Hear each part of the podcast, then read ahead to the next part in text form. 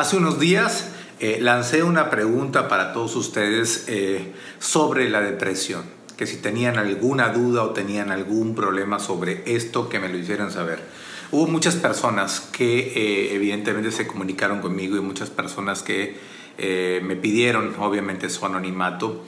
Voy a tratar de responder por este medio una a una de las preguntas sin decir el nombre de cada una de las personas.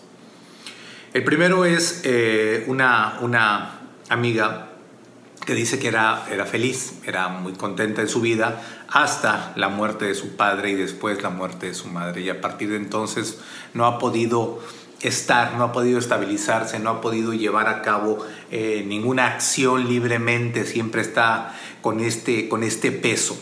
Lo que tenemos que analizar primero que nada es, sí, el dolor el dolor existe y el dolor ante una pérdida hay que vivirlo.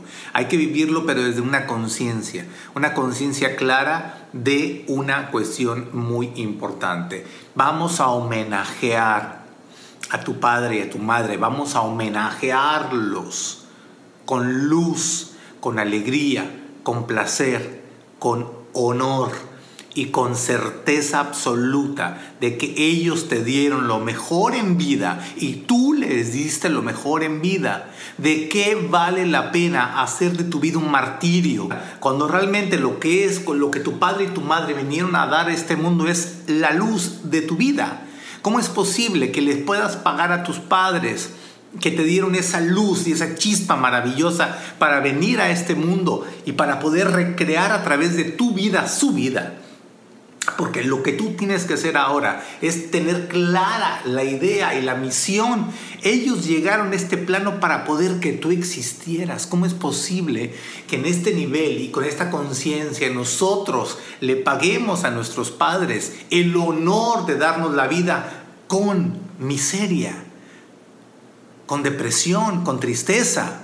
Ellos se fueron porque es el momento exacto para que se fueran. Porque Dios es perfecto en sus acciones. Y si Él determinó que llegó el momento exacto para poder abstraerlos de este plano y que vuelvan a otro porque ya están en otro plano, posiblemente al lado de ti, viendo cómo sufres y tristes por lo que tú haces en honor a ellos. Si realmente hay un amor, si realmente hay una pasión, si realmente hay una convicción absoluta de que estás enamorado de su honra y de que estás enamorada de lo mejor que te dieron en vida y estás eh, ilusionada y enamorada del legado que te han ofrecido y que te han dado, entonces ¿por qué estás triste?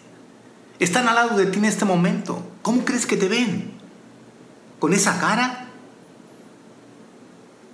¿Crees que toda la vida que te ofrecieron vale la pena con ver al fruto de su amor como estás? Honralos con amor. Honra a tu padre y a tu madre con el placer más grande que puedes tener. Alegría, amor, fortaleza. Y compártelo. Lleva este mensaje honremos a nuestros padres en vida.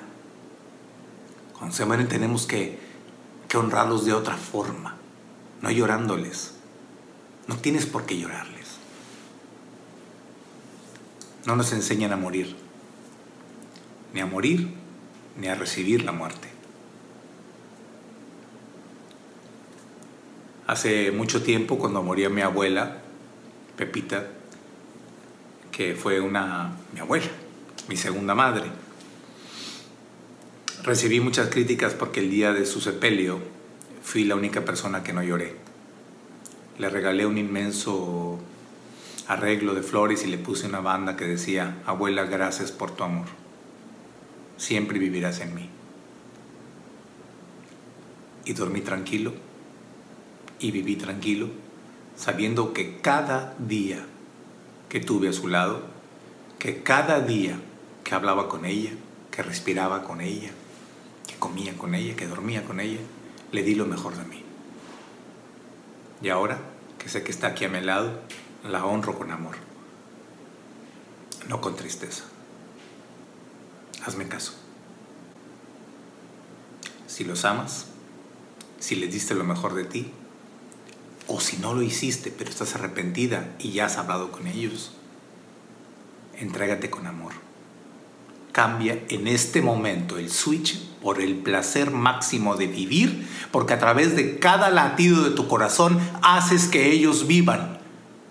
A partir de cada momento que ese corazón que tienes te late y lo compartes con tus hijos, ellos viven con más fuerza en ti. Honralos con amor, honralos con alegría, honralos con el placer máximo del producto que hicieron con su amor, que fuiste tú. Que esté muy bien.